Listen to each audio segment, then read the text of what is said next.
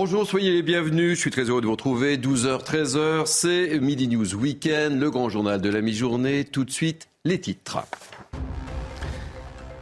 À la une de cette première partie, on va revenir sur le déferlement de violence hier dans les Deux-Sèvres autour des fameuses bassines. 28 gendarmes et 7 manifestants ont été blessés. Les images ont choqué. Nous serons sur place avec nos équipes. Analyse des réactions politiques avec nos spécialistes en plateau. Dans cette édition, on fera un premier bilan de l'opération trimestre anti-inflation, opération mise en place, je rappelle, par le gouvernement dans les supermarchés. Est-ce que cela marche? On vous répond. À l'étranger, on évoquera cette volonté de la Russie de déployer des armes tactiques en Bélarus. Doit-on craindre une nouvelle escalade? Harold Iman nous dira tout. Dans ce journal également, on parlera de la météo après un hiver anormalement sec. Il va falloir s'attendre à un temps perturbé. Karine Durand nous donnera un aperçu de ce qui nous attend dans les trois prochains mois. Enfin, à la fin de cette première partie du Grand Journal, on ira à Nice. Oui, pourquoi à Nice? Eh bien, avec la deuxième édition de la Marche des Animaux, on retrouvera Franck Trivio, notre correspondant au milieu des chiens, chats et autres animaux. Soyez donc les bienvenus. Avec moi euh, pour m'accompagner ce matin, Naïma Mfadel, essayiste. Ravi de vous accueillir, Naïma. De même, je suis très heureuse d'être avec vous ce matin. Patrick Sarditi, journaliste. Je suis également heureux d'être là. Ça tombe bien, moi aussi. Joseph Tounel, un revenant, euh, directeur de rédaction Capital Social. Avec le tout nouveau numéro entre les mains. Eh bien, vous nous donnerez, je vous montrerai tout à l'heure. Avec moi également euh, Sandra Buisson, notre journaliste police-justice. Soyez bienvenue. Johan Hussay, journaliste politique. Je compte beaucoup sur vous. Une actualité très riche. Il s'est passé beaucoup de choses. On va parler euh, évidemment euh, de cette journée d'extrême violence à Sainte-Soline dans les Deux-Sèvres. Journée d'affrontement entre des militants radicaux d'ultra-gauche et les forces de l'ordre. Vous l'avez vécu d'ailleurs en direct hier matin dans le cadre du mini de The Weekend. Les blessés se comptent par dizaines. Deux gendarmes, et trois manifestants sont en état d'urgence absolue. Retour sur cette journée de chaos avec hmm. Célia Barotte. Aux abords de la bassine de Sainte-Soline, les terrains de culture ont laissé place à un vrai champ de bataille. Hier à la mi-journée, la manifestation Un temps pacifique a tourné à l'affrontement. Certains Black Blocs s'avancent groupés, telle une armée, pendant que d'autres tentent de recouvrir les grenades avec de la terre.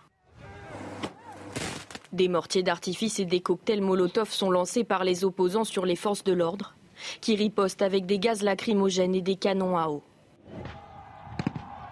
Alors que les grenades de désencerclement pleuvent, les gendarmes tentent une offensive, mais sont vite repoussés par les manifestants. Du côté des manifestants, les individus blessés sont évacués par les street medics. Plusieurs véhicules de gendarmerie sont incendiés, des gendarmes blessés, des élus, des manifestants, mais aussi la Ligue des droits de l'homme ont remis en cause le dispositif d'évacuation prévu pour les blessés. Tout de suite, on va retrouver sur place l'une de nos équipes. Ce qui nous a frappé hier matin en direct, c'est la manière très très organisée euh, qu'ont utilisé ces militants radicaux pour attaquer les forces de l'ordre. Racontez-nous. Oui, c'est cela, euh, Thierry. Ils sont effectivement très euh, organisés. Ils viennent d'Italie, de France et d'Allemagne. Et d'ailleurs, avant le départ vers le, le de la méga réunis par petits groupes sur le campement euh, On va vous retrouver euh, ultérieurement parce que les, la liaison n'est vraiment euh, pas bonne. je le disais, sur un buisson, c'est cette forme d'attaque qui nous a frappé. On, on, a découvert ensemble ces images d'hier, cette attaque très, très violente. Oui, effectivement, et ça montre bien la technique qu'ont les ultras, l'ultra-gauche, qui forment Habituellement, on les voit plutôt dans les manifestations en ville former le Black Bloc, c'est-à-dire se rassembler par plusieurs centaines de manière très compacte pour commettre euh, des violences, pour qu'ils ne soient pas identifiables.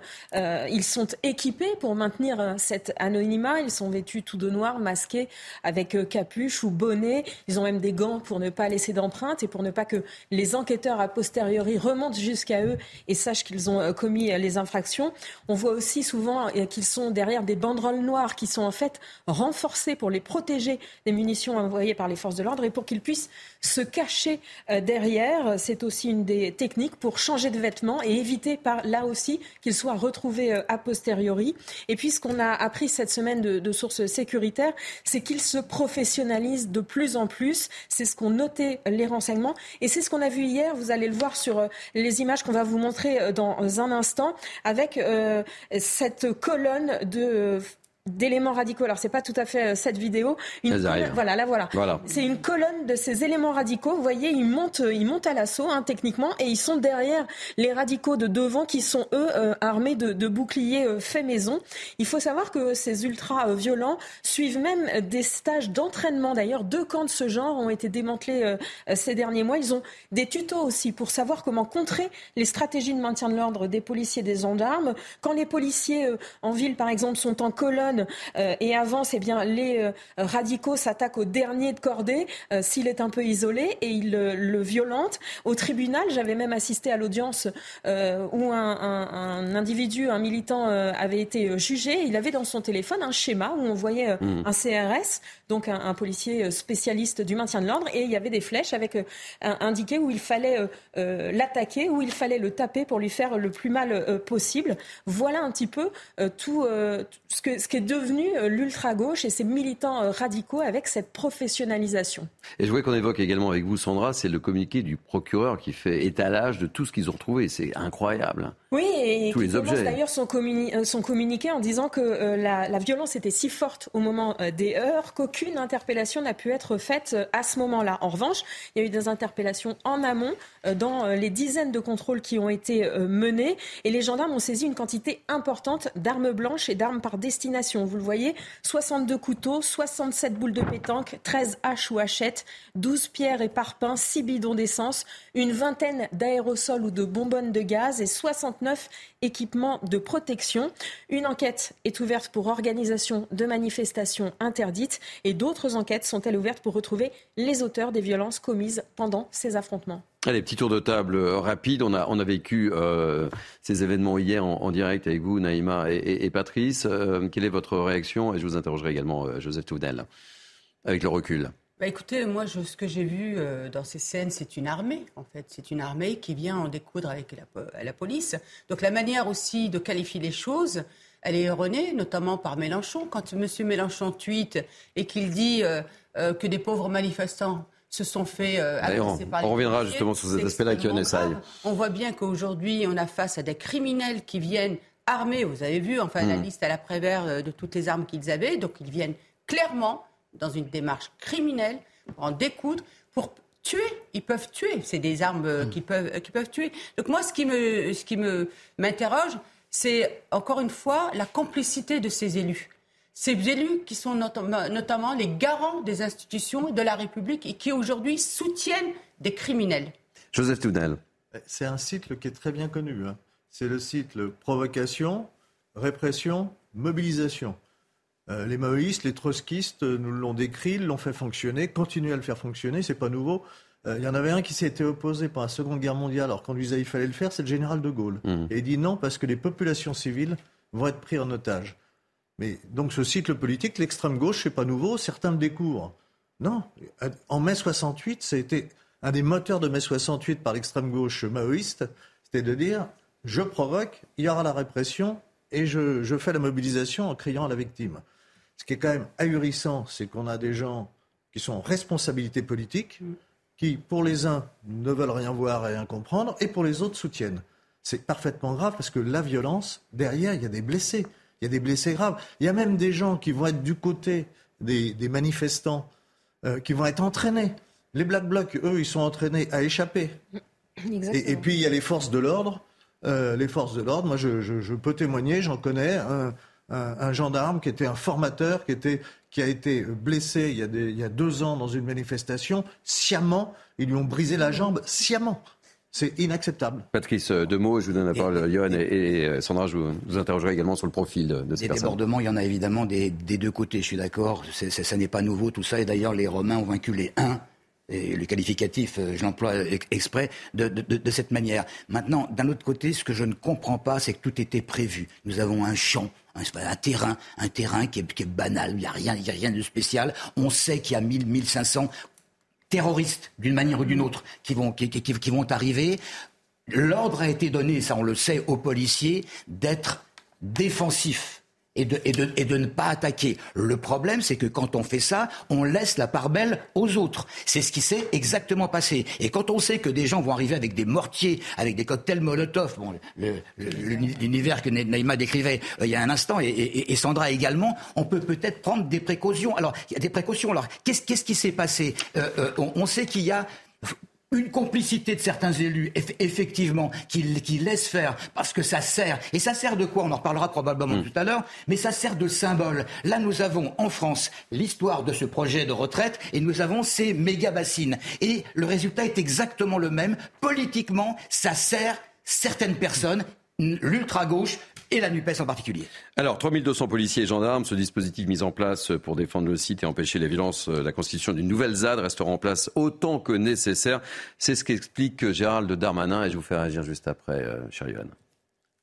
Ce dispositif euh, est extrêmement important. 3200 policiers et gendarmes, des engins blindés, de nombreux hélicoptères, euh, évidemment, euh, il restera sur place autant qu'il le faudra.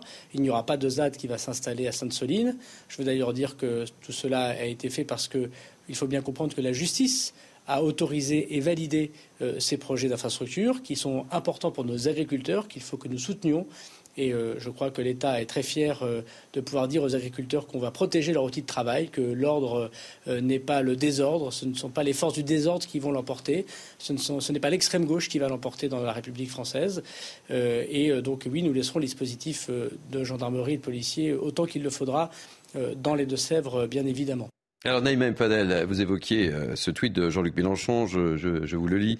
Euh, assez de violences policières à Sainte-Soline, assez sans les braves M, sans ce cirque, il ne se passerait absolument rien d'autre qu'une marche dans les champs. Johan, réaction oui, on peut s'interroger sur euh, la responsabilité ou l'irresponsabilité plutôt en, l'occurrence d'un certain nombre de personnalités de la NUPES. Je mets quand même de côté toujours un peu le Parti socialiste qui a un discours qui est quand même différent de celui de la France insoumise et, des écolos, mais euh, ce tweet de Jean-Luc Mélenchon qui est complètement décalé vis-à-vis de la réalité. Hmm. les forces de l'ordre hier se sont défendues. Bah ce, ne sont jamais les, forces de l'ordre qui voit les images, hein. les manifestants, ce sont les forces de l'ordre qui répliquent en cas d'attaque des, des manifestants. Donc ce tweet complètement décalé. Jean-Luc Mélenchon, j'en suis convaincu, ne pense pas un mot de ce qu'il dit. Soyons honnêtes. Hein. C'est une stratégie politique qu'il porte depuis plusieurs années, qui est une stratégie extrêmement dangereuse, qui me fait dire qu'il est sorti du champ républicain. Quand on tient ce genre de propos, quand on dit que la police tue, je pense qu'on sort du cadre républicain. Mais c'est une stratégie qui est délibérée. Il considère que ça le porte dans les sondages. Il a fait 20% au premier tour de l'élection présidentielle. Il a failli arriver au second tour de l'élection, d'ailleurs grâce à cette euh, stratégie. Il la poursuit parce qu'il pense qu'il pourra, en 2027, arriver au second tour face à Marine Le Pen et l'abattre. Je pense par ailleurs qu'il a tort. S'il était face à Marine Le Pen au second tour, il serait balayé hmm. d'un revers de main, me semble-t-il. Mais cette stratégie, effectivement, elle, est très dangereuse. Pourquoi je dis que c'est une, stratégie? Parce que c'est flagrant. Il y a dix ans, Jean-Luc Mélenchon n'aurait jamais tenu ces propos-là. Il y a dix ans, il n'aurait jamais attaqué de cette manière-là les forces de l'ordre. Jean-Luc Mélenchon, il a été ministre. Il a été un, un grand républicain. Il ne l'est plus aujourd'hui parce que c'est une stratégie qui le porte à 20%. Un électeur sur cinq qu'il soutient, c'est beaucoup quand on voit ce genre de propos, mais il le fait délibérément. Et je considère que ça l'a fait sortir du, champ républicain, oui, manifestement. Et à droite, vous avez vu beaucoup de réactions, hormis celle d'Éric Ciotti? Oui, il y a des réactions. Bruno Retailleau, euh, par exemple, qui est une, personnalité importante, qui, représente la, droite sénatoriale, euh, souhaite par exemple présenter une, résolution devant le, Parlement. Ça permettra à chaque sénateur, par exemple, de se positionner. Été plus intéressant de le faire à l'Assemblée nationale, où la France insoumise est beaucoup plus représentée. Une résolution, c'est quoi? C'est dire, on, rappelle euh, notre cadre républicain, on, rappelle que le soutien à nos forces de l'ordre est quelque chose qui n'est pas discutable, et on demande aux sénateurs, par un un, vote qui n'a pas d'incidence hein, sur. Ça, n'est pas une loi, mais c'est une manière de, soutenir solennellement et officiellement les forces de l'ordre et nos institutions. Chacun se positionne par un vote. Au Sénat, il n'y a pas trop de suspense, il n'y a pas trop mm. d'intérêt parce qu'on connaît les positions de chacun. La France insoumise n'y est pas très représentée. Euh, à l'Assemblée nationale, ce serait intéressant de le faire pour voir effectivement qui vote pour et surtout qui vote contre. Mais, naïvement, euh, je vais vous poser une question naïvement, mais je pense que beaucoup de téléspectateurs sont comme moi, c'est que moi, je n'arrive pas à me faire à l'idée que des représentants du peuple, des représentants de la République, qui ont des devoirs envers la République, puissent se rendre à une manifestation qui est interdite, puissent aussi être complices des exactions contre nos forces de l'ordre. Alors, on prend le cas de Clémence Guettet, par exemple, qui est une députée de la France Insoumise, qui était présente hier lors de la manifestation. J'ai parlé de la responsabilité et de l'irresponsabilité. Chacun se fait son jugement, effectivement. Euh, euh, ça n'est pas condamnable en soi pour un, élu, pour un représentant de la nation comme un député, de se rendre sur place. Pourquoi? Parce qu'un député a aussi un rôle d'observation. Il peut aller sur place pour observer ce qui se passe. Vous savez qu'un député a le droit de se rendre en prison pour observer, a le droit de se rendre dans les commissariats à tout moment pour observer. Pareil, en cas de manifestation, il a d'abord une immunité parlementaire qui fait qu'il ne peut pas être euh, arrêté. Donc elle est allée sur place, elle ne peut pas être condamnée pour cela. En revanche, est-ce que c'est responsable de se mettre au milieu d'un champ entre les policiers et les manifestants pour empêcher les policiers de euh, faire des arrestations, de se défendre? Voilà, chacun jugera. J'ai dit ce que j'en pensais, euh, mais la réalité, c'est que Clémence Guettet, qui était sur place, ne peut pas être condamnée pour cela. Allez, sans transition, cela fait une dizaine de jours que l'opération trimestre anti-inflation a été lancée par le gouvernement dans les grandes surfaces, avec des promotions sur certains nombres de produits essentiels. Alors, on s'est posé la question sur CNews, est-ce que vous avez vu ce week-end la différence dans votre panier de courses? Le reportage de Kinson et Florent Ferraud, avec un récit de Mathilde Couvillier-Flornois. Des prix bloqués sur des produits du quotidien dans vos supermarchés, une façon de lutter contre l'inflation grandissante. Jusqu'à la mi-juin, certaines grandes enseignes bloquent leurs prix sur des produits choisis. Parmi elles, Casino propose 500 produits à moins de 1 euro. Intermarché bloque les prix sur 500 produits également. Carrefour propose 200 produits à moins de 2 euros et les magasins U agissent sur 150 produits à prix coûtant. Mais ces remises, les avez-vous remarquées? Je n'ai pas regardé les étiquettes en fait. J'ai pas fait attention. Non, je ne me suis pas rendu compte. Eh bien, j'avoue que je les ai, euh, je les ai pas vus, mais je les ai pas cherchés non plus. Ces produits à prix bloqué sont reconnaissables à l'aide d'une pastille tricolore. Très peu visible dans les rayons, ces pastilles n'incitent pas les consommateurs à l'achat. Certains nous ont confié ne pas voir de différence sur leur ticket de caisse. J'ai l'impression que c'est euh, le même prix. J'ai pas l'impression que ce soit euh, que la méthode euh, de l'anti-inflation fonctionne. Je pense qu'il y a un effort fait, mais pas assez à, mon goût par rapport à mon comment dire à mon panier quotidien. Un trimestre anti-inflation encore très peu connu des Français malgré une hausse des prix grandissante. Selon les chiffres de l'INSEE, l'inflation a connu une hausse de plus de 14% entre 2022 et 2023. Allez, à l'étranger, à présent, là aussi, va déployer des armes nucléaires tactiques chez son voisin, le Bélarus. Annonce de Vladimir Poutine hier en fin de journée. Le Bélarus, allié de Moscou, est situé aux portes de l'Union européenne. On en parle donc avec vous, Harold Diman, notre spécialiste des questions internationales. Ça veut dire quoi, très concrètement? Ça veut dire qu'il y a de l'uranium qui va bouger en Europe. L'uranium, à quoi il sert? Eh bien, évidemment, à fabriquer des bombes euh, nucléaires et il sert aussi comme munition. Et Vladimir Poutine réagit au fait que l'armée britannique va bientôt, devrait bientôt, euh, fournir des obus à pointe en uranium euh, appauvri. Et obus-là pénètrent les blindages et euh, les bunkers en béton. Donc euh, c'est déjà utilisé dans les armées euh, de l'OTAN. Les États-Unis, ils ont même utilisé en Yougoslavie. Est-ce que cela crée de la radioactivité selon l'ONU? Pas vraiment, mais bon, ça ne rassurera pas vraiment grand monde. Toutes les munitions sont toxiques d'ailleurs. Et donc Vladimir Poutine a dit, bon, puisque vous faites ça, moi j'envoie carrément des missiles je les mets en, Biélorussie. Si on peut voir la Biélorussie sur la carte, vous verrez ce qu'il fait. Et normalement, il a déjà les missiles, il est juste en train de bouger euh, les bombes elles-mêmes. Ça ne change pas grand-chose, mais c'est une espèce de montée de toute la rhétorique euh, de la guerre. Et euh, lui aussi, il a des obus à pointe en uranium appauvri. Il a dit, je pourrais les utiliser aussi si je voulais. On se demande qu'est-ce qu'il retient. Allez, on va ouvrir une page météo avec euh, cette tragédie aux États-Unis, 25 morts et des dizaines de blessés après le passage d'une tornade dans le Mississippi. Sur place, tout est rasé ou presque. Joe Biden parle d'images déchirantes. En France, après un, hiver, pardon, anormalement calme et sec, place à un temps très perturbé euh, ces jours-ci, vous l'avez sans doute remarqué. Et ce mois de mars a été marqué par un nombre d'orages records, par de fortes pluies et quelques tornades. Alors, que nous réserve ce printemps? Réponse, Karine Durand.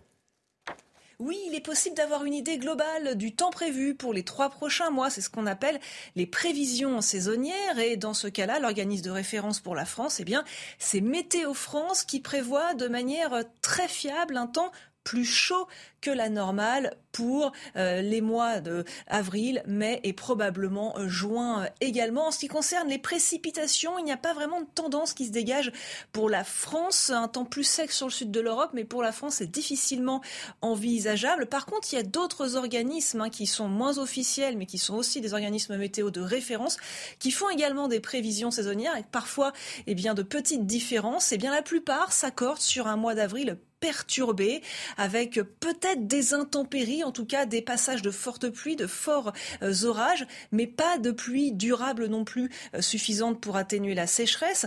Un mois de mai, a priori, chaud et orageux. Même chose euh, pour juin, en tout cas d'après ce qu'on voit à l'heure actuelle tous les organismes météo s'accordent absolument sur le fait que le printemps sera plus chaud de toute manière que la normale, avec des passages possiblement fortement perturbés, mais pas de pluie continue, ce dont nous avons besoin pour atténuer la sécheresse. Allez, direction Nice maintenant et la très célèbre promenade des Anglais. Depuis ce matin avec Anthony Favali, la marche des animaux, c'est la deuxième édition, on vous la fait vivre. On retrouve sur place notre correspondant Franck Trivio. Bonjour Franck, vous êtes donc sur la célèbre promenade des Anglais. Vous êtes où et vous êtes avec qui? Je ne sais rien, je découvre. Oui, bonjour Thierry, ben, je vais vous informer. Euh, ça a démarré à 10h et là, bien justement, cette marche des animaux euh, fait une pause sur la plage en ce moment. 1500 personnes avec 700 chiens. C'est un vrai succès ici à Nice. Et regardez à côté de moi, j'ai une famille qui est venue exprès pour cet événement avec notamment Romain, avec euh, votre border collie. Ah, ça, ça, vient en bagarre, juste au moment où vous arrivez. Romain, euh, qu'est-ce qui vous plaît dans cet événement? Bah, C'est vraiment un événement sympa pour les animaux. C'est la deuxième année qu'on l'a fait ici à Nice. Et en plus, il fait super beau, donc c'est le cadre idéal pour, pour passer son dimanche. Le chien qui a même un compte euh, Instagram. Alors Thierry, on va lui mettre euh, l'accessoire indispensable à Nice. On va essayer de lui mettre des lunettes de soleil. Stan, viens voir un petit peu ici le look que ça peut faire. Il est un petit peu perdu. Voilà, magnifique. Le look parfait donc pour la marche des animaux. Ah, on, faut pas le prendre pour un pigeon quand même. Regardez, et à côté de moi, la police montée de Nice qui est là avec Sébastien. Sébastien, euh, aucun incident, aucun échauffouré entre berger allemand et cocker jusqu'à présent, tout va bien? C'est bien tenu, pas de soucis. C'était un vrai régal. RS Bon, vous voyez, Thierry, j'ai envie, envie, de vous dire, tout se passe dans le meilleur des mondes, des animaux, bien sûr. Merci euh, mille fois, Franck Trivio. Vous savez qu'on vous retrouve tout à l'heure dans la deuxième partie de, du grand journal de la mi-journée, avec d'autres surprises, je suppose. Hein. Mais le chien avec les lunettes, là, vous faites fort. Quand Il même. est là, avec. Merci. Et on voit, il fait très beau à Nice. Hein. Allez, on, avant de marquer une pause, on va retrouver euh, notre amie euh, Barbara Klein, puisque c'est la, la, parole aux Français de 14h à, à 15h30. Barbara, quel est le menu? Je pense que vous allez revenir, je suppose, sur les incidents, les affrontements autour des fameuses bassines dans les, dans les Deux-Sèvres, à mon avis. Me permettrais-je de dire tout à fait Thierry. Bonjour Thierry et bonjour à tous. Dans la parole des Français, évidemment, nous continuerons euh, de suivre ce qui se passe à Sainte-Soline, dans les Deux-Sèvres. Hein, la mobilisation contre les méga bassines s'y poursuit. Nous reviendrons surtout sur l'extrême violence observée hier. Quiconque a suivi l'actualité a vu ces images hein, effarantes qui ressemblaient plus, euh, qui donnaient plus l'impression d'être sur un champ de bataille hein, avec deux lignes de front euh, face à face que euh, lors d'un rassemblement de défense de l'environnement. Nous allons donc revenir sur la brutalité des assauts observés du côté des manifestants, sur les techniques de ces individus qui semblent avoir nettement évolué au point que l'on puisse presque parler d'une professionnalisation de euh, ces perturbateurs qui viennent là pour en découdre. Analyse donc dans notre émission. Vous entendrez également à partir de 14h le ras-le-bol de ceux qui n'en finissent pas de subir les désagréments de la grève des éboueurs. À Paris, après deux semaines de grève, la situation semblait doucement s'améliorer. Oui, mais voilà, il y a de nouveaux préavis déposés pour cinq arrondissements de la capitale à partir de ce soir. Ce qui nous amènera eh bien, à évoquer le bilan catastrophique de ce combo grève et mobilisation euh, contre la réforme des retraites, restauration, hôtellerie, tourisme, de nombreux secteurs sont fortement pénalisés. Voilà le programme, ça commence sur notre antenne à partir de 14h. Et jusqu'à 15h30. On a bien noté le rendez-vous, ma chère Barbara. Merci, à tout à l'heure. On va marquer une pause, hein, si vous le voulez bien, et on se retrouve dans quelques instants pour la deuxième partie du Grand Journal sur CNews. À tout de suite. Allez, très heureux de vous retrouver les 12h30, c'est Midi News Weekend, votre grand journal de la mi-journée. Nous sommes ensemble jusqu'à 13h. Tout de suite, voici les titres de cette deuxième partie. Le cauchemar de ses parents dans le département du Var, alors que la garde de leurs enfants leur a été retirée, ces derniers ont été victimes de viols répétés dans le foyer d'accueil qui les hébergeait. Nous avons rencontré cette famille traumatisée. On retournera encore à Sainte-Soline dans les Deux-Sèvres. Après les terribles affrontements entre les militants ultra-gauche et les forces de l'ordre, on fera un nouveau point avec nos envoyés spéciaux. Poubelle la vie, c'est le feuilleton de Paris envahi par les ordures. Des milliers de tonnes de déchets engloutissent toujours les trottoirs malgré la reprise des collectes. Riverains et commerçants sont exaspérés. Notre reportage dans un instant. Les trottinettes en libre service sont-elles condamnées à Paris toujours Dimanche prochain, le 2 avril, les Parisiens seront amenés à voter pour ou contre. On vous explique tout cela. Enfin, nous aurons un invité dans ce journal, un champion, un vrai champion. Si vous aimez la pizza, ne manquez pas notre rendez-vous. Nous serons avec Giuseppe Cutraro, pizzaiolo. Il part la semaine prochaine au champion du monde de la pizza à Las Vegas. Il nous dira tout, tout, tout sur les secrets d'une bonne pizza. Avec moi pour cette dernière partie, toujours Naïma M. Fadel, Patrice Arditi et euh, Joseph Touvenel, directeur de la rédaction Capital Social, dont je montre le tout dernier numéro, hein, tout chaud, tout frais. Charlotte Dornelas. Avec Charlotte Dornelas, la franchie. Et un dossier sur euh, l'industrie avec notamment euh, Alain Juillet, l'ancien directeur de la DGSE qui nous parle de problèmes de l'industrie et avec les renseignements qu'il a et qu'il a tenus, c'est quand même assez intéressant. Ok, je le garde, hein, c'est un cadeau. C'est un cadeau. Merci. On va débuter cette deuxième partie euh, du Grand Journal avec cette terrible euh, injustice vécue par un couple du Var et, leurs enfants. Un véritable cauchemar, euh, serais-je tenté de dire. Alors que la garde de leurs enfants leur a été retirée et qu'ils ont été accueillis dans un foyer, deux d'entre eux ont été victimes de viols à répétition commis par d'autres enfants dans ce centre d'accueil. Leur avocat dénonce des violences récurrentes. Écoutez le, le témoignage de cette famille brisée recueilli par Stéphanie Rouquier. Parents dévastés se battent pour récupérer leurs enfants. En 2019, Cécile souffre de sérieux problèmes de santé. Cyril, après des examens psychologiques, est déclaré apte à s'occuper d'eux. Et pourtant, un juge décide de placer les trois enfants dans un foyer du Var. Quelques semaines après, il découvre que leur fille a été victime de violences sexuelles au sein même de l'établissement d'accueil. Il m'a fallu trois jours pour savoir la vérité. On avait enfoncé le pénis dans la bouche de ma fille. Et ce jeune avait 11 ans au moment des faits et Rose n'en avait que 6. Mais quelques mois plus tard, un autre adolescent commet de nouvelles agressions sexuelles sur les deux aînés de la fratrie. Et à partir de là, on a su qu'il avait fait, on va dire, une sorte de tournante avec l'ensemble des petits sur place. Les responsables du foyer nous ont expliqué que tous leurs intervenants suivent régulièrement des formations pour prévenir ces violences mais que le risque zéro n'existe pas. Cécile et Cyril ont déposé plainte. Selon leur avocat, les agressions dans ces structures sont fréquentes. Là, sur le même cabinet de juge, c'est-à-dire le même ressort, j'ai trois viols, deux attouchements sexuels, un enfant qui a été poignardé. C'est un défaut de surveillance gigantesque. Maître Michel Hamas dénonce une grave défaillance du système. Il vient de saisir le président du tribunal, la cour d'appel et le garde des Sceaux.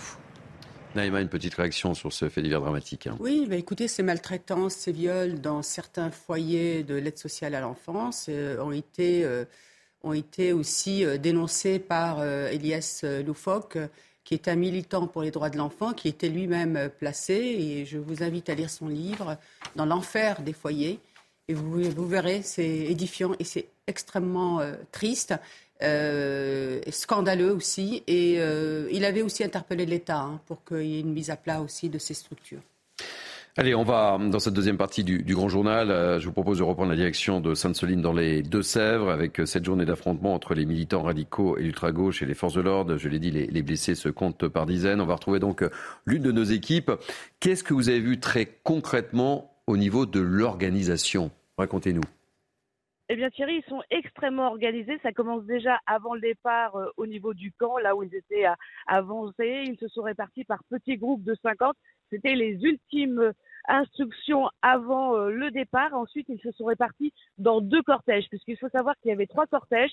Un cortège où il y avait les gens qui étaient beaucoup plus, euh, qui n'étaient pas des activistes, mais qui étaient plus des écologistes. On leur avait demandé de se mettre dans ce groupe-là. Donc, dans les deux autres groupes, il y avait donc ces éléments radicaux. Ensuite, ils ont pris le chemin et très vite, il y a eu ces escadrons de quad qui ont permis en fait d'identifier les cortèges. Il y a eu un premier cortège donc qui a reçu pas mal de, tirs de gaz lacrymogène. Et en fait, ces éléments radicaux disposent de talkie-walkie. Donc en fait, ils ont été informés de, la première réponse des forces de l'ordre. Donc ils ont pu se répartir dans les champs. Ils ont euh, d'ailleurs coupé à travers, euh, au travers des champs et ils se sont réunis en bloc.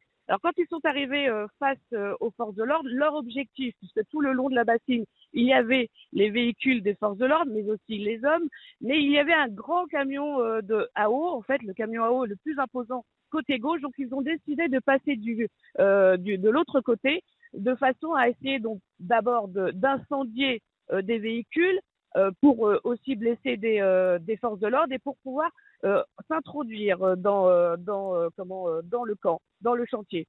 Et en fait, c'est pour ça qu'ils ont commencé. ce qui était assez intéressant, enfin intéressant, assez bizarre à voir, c'est qu'il y avait un groupe qui avançait, qui attaquait, un autre qui reculait, ensuite l'autre attaquait à nouveau. Et en fait, ils ont, ils n'ont plus les cocktails Molotov dans des bouteilles en verre, parce que quand vous jetez une bouteille en verre, elle se brise. Donc maintenant, ils remplissent des bouteilles euh, en plastique, euh, des bouteilles d'eau en plastique, ils les remplissent d'essence, ils les ferment avec un serflex, et quand ils lancent, en fait, la bouteille explose. C'est pour ça qu'on entendait ces, ces bruits-là. Et eux sont extrêmement équipés. Ils ont euh, des boucliers avec du plexiglas, où on a vu aussi des volets. Ils sont avec les parapluies, et ils y vont et ils foncent comme ça. Et honnêtement, nous, on était côté force de l'ordre, on avait l'impression d'être comme dans une reconstitution euh, historique, et on, échangeait avec euh, des forces de l'ordre euh, tout à l'heure qui nous disaient qu'ils étaient persuadés qu'il y avait des anciens militaires qui, en fait, leur donnaient des, des, techniques pour, pour pouvoir attaquer, en fait. Merci mille fois pour ces précisions. Allez, on va parler de Paris, près de 10 000 tonnes de déchets sont toujours entassés sur les trottoirs. Le ramassage reprend tout doucement. La grève a pris fin dans deux incinérateurs. Un troisième a été réquisitionné. Mais après deux semaines de chaos sur les trottoirs, vous avez pu le constater, n'est-ce pas? J'interroge mes, mes, invités autour de ce plateau. C'est encore très compliqué. Il va falloir prendre son mal en patience. Reportage Jeanne Cancard et Fabrice Elsner. La peine, elle est petite. Hein. Regardez tout ce qu'il y a. À la vue des éboueurs, cette gardienne d'immeuble du 17e arrondissement de Paris se précipite vers eux. À quelques mètres de là, devant chez elle, les ordures s'entassent. Avant, on stockait en bas dans les caves, mais après, c'est pas possible euh, à cause des odeurs et tout. On a commencé à jeter ici. Mais pour aujourd'hui, il est trop tard. Le camion poubelle est déjà plein. Les chefs ils nous donnent des directives et on fait rue par rue. Après deux semaines de grève, la situation est toujours tendue dans les rues de la capitale. Mais dans les prochains jours, elle pourrait s'améliorer. Les peines et les collectes ont repris grâce au déblocage de plusieurs garages et de plusieurs incinérateurs. Effectivement, après, il va falloir à peu près deux semaines pour enlever le plus gros des déchets. D'ici là, le patron de cet hôtel a décidé de prendre les devants. Avec d'autres voisins, on a décidé de, louer une benne euh, de plusieurs mètres cubes pour pouvoir évacuer tous nos déchets qui commençaient à s'amonceler euh, d'une façon assez euh, vertigineuse. C'est un peu plus de 500 euros hors taxe. C'est un coût c'est un coût important. on va se le partager avec les voisins, mais pour nous c'est nécessaire parce qu'on commençait à avoir, un véritable problème d'insalubrité sur la sortie de l'établissement. Dans quelques jours, un nouveau vote devrait avoir lieu pour décider ou non de la poursuite du mouvement. Joseph, je vous laisse euh, regarder et, je vous semble totalement désarmé. Non, oui, je suis, effaré parce que c'est aussi l'image de la France. Paris, c'est l'image de notre eh pays à l'étranger. Nous étions à Montmartre le week-end dernier. C'est atterrant. Après, euh, quand on nous dit il n'y a pas de rame, il y a des surmulots, quand j'entends une responsable de la ville de Paris qui nous dit euh, il ne faut pas les tuer, il faut les étudier, ça devient complètement apocalyptique. Et puis dernière chose, je remarque que depuis deux jours, les poubelles dans la rue ne brûlent plus. Vous voyez qu'ils ne sont mm. pas si nombreux à mettre le bazar, puisque visiblement, ils sont à Sainte-Soline, ils ne sont plus à Paris. S'ils ne sont pas si nombreux, on devrait quand même pouvoir les arrêter.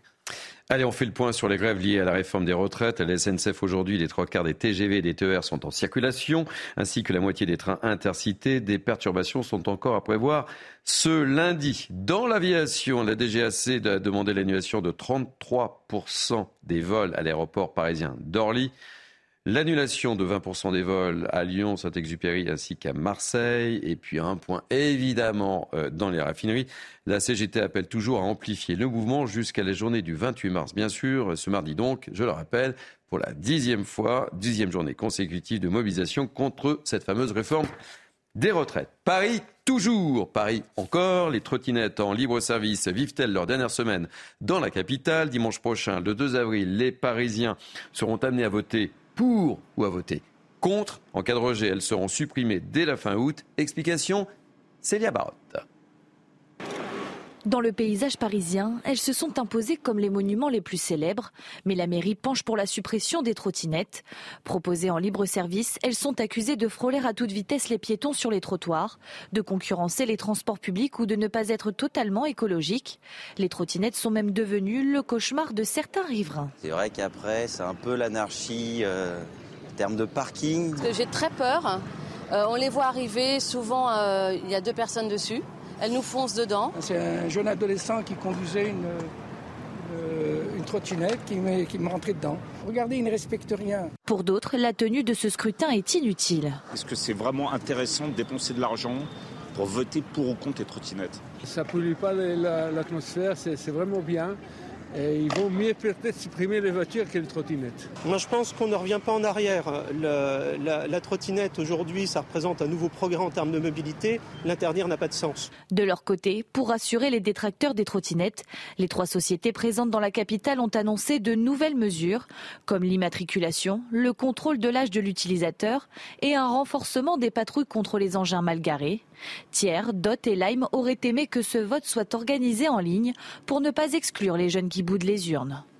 Patrice vous utilisez trottinette, vous? Bah oui, il vient toujours en trottinette. Mais, mes fils m'en ont offert une il y a, quelques années. J'ai essayé, ils m'ont dit bon, maintenant c'est interdit. D'accord, très bien. Maintenant, maintenant, je pense pas que ça sera totalement interdit. Il faut pas exagérer. Il y en a qui l'ont dit, il y en a qui l'ont dit. Ça sert, c'est relativement moderne. Maintenant, il faut légiférer d'une certaine façon. Il y a déjà eu des votes citoyens dans certaines mairies. Ça va donc euh, continuer puisqu'on va voir comment ça peut se passer. Mais là aussi, il faut légiférer de manière à ce que euh, ce soit, ce soit plus n'importe quoi, qu'il n'y ait pas deux voire trois personnes sur une trottinette que ça ne dépasse pas 25 km heure comme c'était la, loi, que des gosses qui ont 8 ans ne puissent pas, ne puissent pas les louer, et, ainsi de suite. Alors à suivre.